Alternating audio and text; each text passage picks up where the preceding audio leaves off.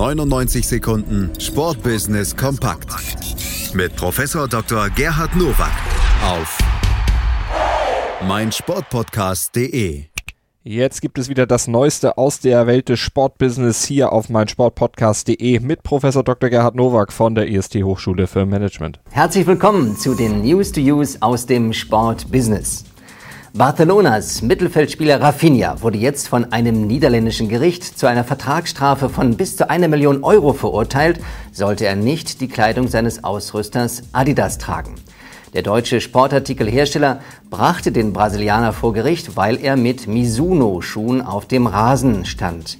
Gemäß des Urteils muss Rafinha jetzt für jeden Tag, in dem er nicht Adidas trägt, 10.000 Euro zahlen. Derzeit laboriert er an einer schweren Knieverletzung. Offensichtlich hat man bei Adidas gelernt aus dem Super-GAU 2013, als Herr Götze in Bayern bei Bayern München mit Nike auftrat, wenngleich dort Adidas auch Anteilseigner ist. Insofern ist es wichtig, dass auch die Sportartikelhersteller auf ihre Rechte beharren und die Sportler lernen, sich an Rechte zu halten.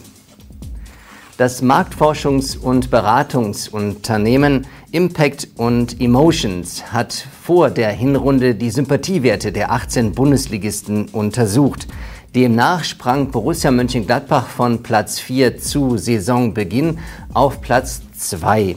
Mittlerweile stufen 40 Prozent der Befragten die Gladbacher als sympathisch ein.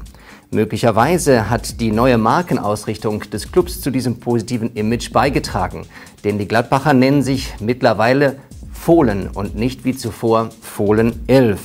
Angeführt wird die Tabelle von Borussia Dortmund, Sympathiewert 59 Prozent. Erfolg macht immer sympathisch, aber auch die Ausrichtung der Namensgebung ist entscheidend. Deshalb ist es gut, dass man in Gladbach darüber nachdenkt, sich aus der Tradition nicht ganz zu verabschieden, aber doch eine Modernität zu zeigen. Und das wird auch Wirkung weiterhin zeigen. Der europäische und US-amerikanische Leichtathletikverband wollen einen traditionsreichen Event wiederbeleben. Im Vorfeld der diesjährigen Weltmeisterschaft im weißrussischen Minsk wollen Athleten beider Kontinente in einem Teamvergleich gegeneinander antreten. Am selben Wochenende findet der große Halbmarathon in Minsk statt. Gleichzeitig ist die Stadt Gastgeber der European Games 2019. Aus Sicht der Leichtathletik muss man sagen, sie ist im Aufwind. Sie boomt. Deshalb ist es gut, dass man einen Ryder Cup der Leichtathletik aus den 60er Jahren jetzt wieder aufleben lässt. Bedenklich ist nur, ob Minsk der richtige Austragungsort ist. Denn die Vereinigung der Europäischen Olympischen Komitees haben zum zweiten Mal nach Aserbaidschan ein Land ausgewählt, in den Mittelpunkt der Aufmerksamkeit zu stellen, die doch große Probleme mit Menschenrechten haben. Das waren sie, die News to Use für diese Woche. Ich wünsche Ihnen gutes Sportbusiness.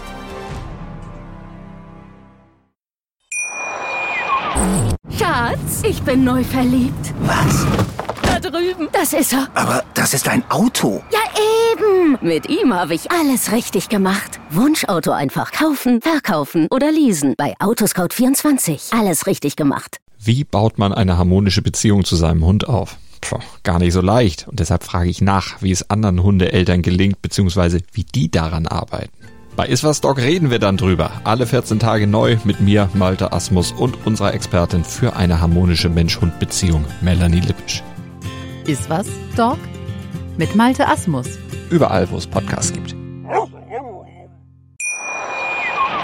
99 Sekunden Sportbusiness kompakt mit Professor Dr. Gerhard Nowak auf meinsportpodcast.de.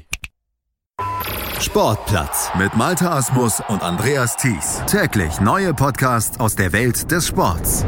Von Airhockey bis Zehnkampf.